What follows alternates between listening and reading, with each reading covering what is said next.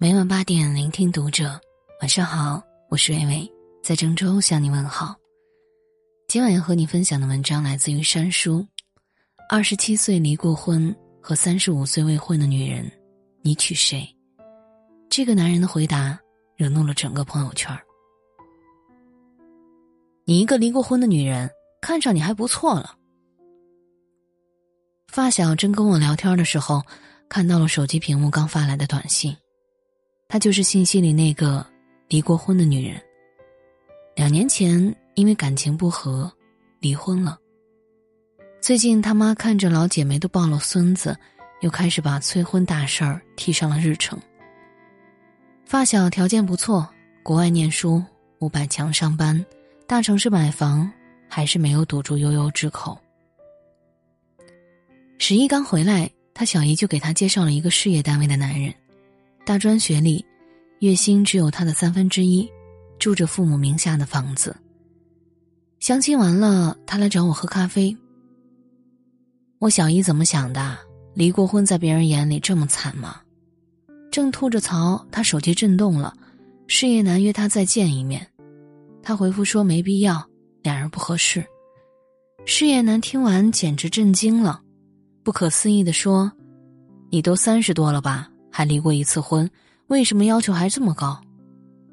气急败坏之后，又接连来了上面那条短信。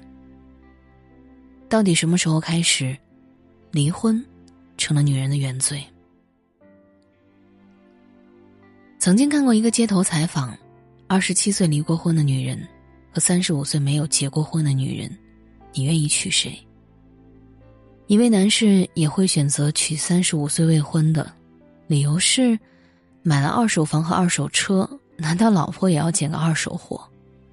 就连著名主持人何炅也曾在节目中说，很少有人会说，这个男人很成功，但是他离过婚，但会说，这个女人很成功，可是他离过婚。当初王菲离婚跟谢霆锋复合的时候，也有直男一本正经的点评。王菲这样的女人，在我们村儿是没人要的。正当我们以为社会只对离婚女性恶意进攻时，未婚的也没能避过雷。有男士直接断言，三十五岁还嫁不出去，肯定是个丑八怪。在一些人眼里，好像结婚就是多了不起的成就一样，没结婚就约等于没人要，嫁不出去，有问题。他们想当然的给结婚添上胜利品的标签，给未婚打上残次品的烙印。因为三十岁没有嫁人而被称作剩女，就是对女性最大的偏见。也正是这种偏见，现代人的婚恋关系寻求的只是凑合，而不是契合。想到这里，只有无尽的悲哀。人一过二十五岁，全世界都开始关心起你的下半生。父母们当面锣背面鼓，开始提醒你要找对象。接着，七大姑八大姨也开始找准机会盘问你什么时候结婚。再翻翻朋友圈，大学同学下周就要结婚了，同事的老婆这周要生孩子了。他们告诉你，虽然是木，好过曝尸荒野。可这几年，新的奚落单身姑娘的名词又被制造出来了。一个海外留学硕士毕业、才貌双全的三十四岁姑娘，被称为“郊区房”。毕业于伦敦艺术学院的郭银光，在上海著名的相亲角给自己贴了一张相亲广告，说明自己的学历、性格、家庭背景，唯独没有说年龄。围观的人们得知他三十四岁以后，抛下一句“勇气可嘉”，扬长而去。大叔发表评论说：“女子无才便是德。”本科就行了，不需要硕士。大婶儿一锤定音，他就是房子，年龄不行，就是叫郊区房。二十九岁的余姚姑娘小黎被安排跟一个三十二岁的老实男相亲，男方一见面就说：“你今年二十九岁吧，那就是大龄剩女了。像你这样，父母都着急了，找个差不多的可以结婚了。”有的女孩抵不住压力，找了个合适的男人嫁了。可得到的结果是什么呢？之前婚前月薪一万的他，生活没什么压力，每年都有几次旅行，所谓的适婚年龄的老公却很介意她的毛病，不许她常和朋友出去，不许参加单位同事的聚会，不许陪客户出去应酬，不许买贵的衣服，不许给亲人买礼物，不许。这许许多多的不许，听得让我喘不过气来。但这还不是最可怕的，这个男人收走了他的银行卡，说是因为他花钱太厉害，存不住钱，所以帮他管着。试问，如果是步入这样的婚姻，和一个不懂得心疼自己的男人硬凑在一起，徒增烦恼，又何必非得结婚自讨苦吃呢？记得《都挺好》里面有这样一句台词。每个人都像一粒米，埋进土里就是种子，掉进水沟就成了烂泥。好的婚姻像一片温厚的土地，能让种子生根发芽；坏的婚姻就像一潭臭水，会把米沤烂，布满细菌。不是结婚不重要，恰恰是因为太重要，所以千万不能凑合。之前在抖音上还有这样一段热门视频，令人心寒。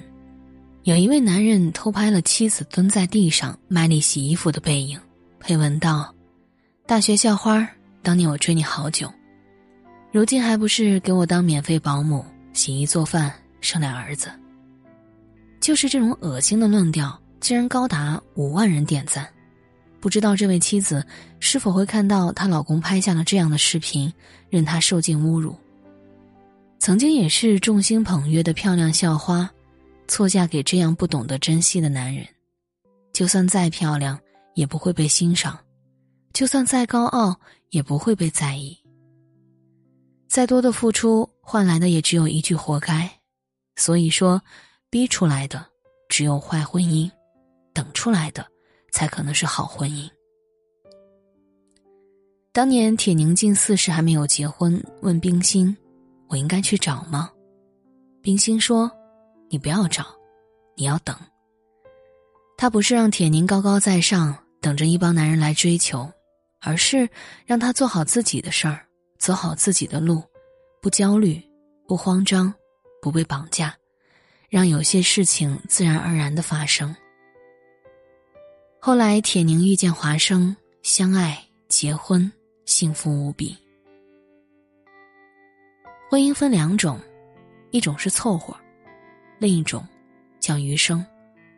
凑合的婚姻，夫妻之间就算坐在一起吃饭，也是各吃各的饭，各玩各的手机。共度余生的婚姻，不管结婚多少年，也会有聊不完的话题。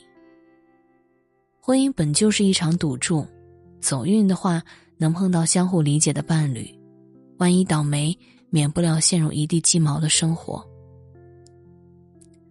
说了这么多。并不是在鼓励大家不婚，而是想告诉你，婚姻并不是人生的目的，幸福才是。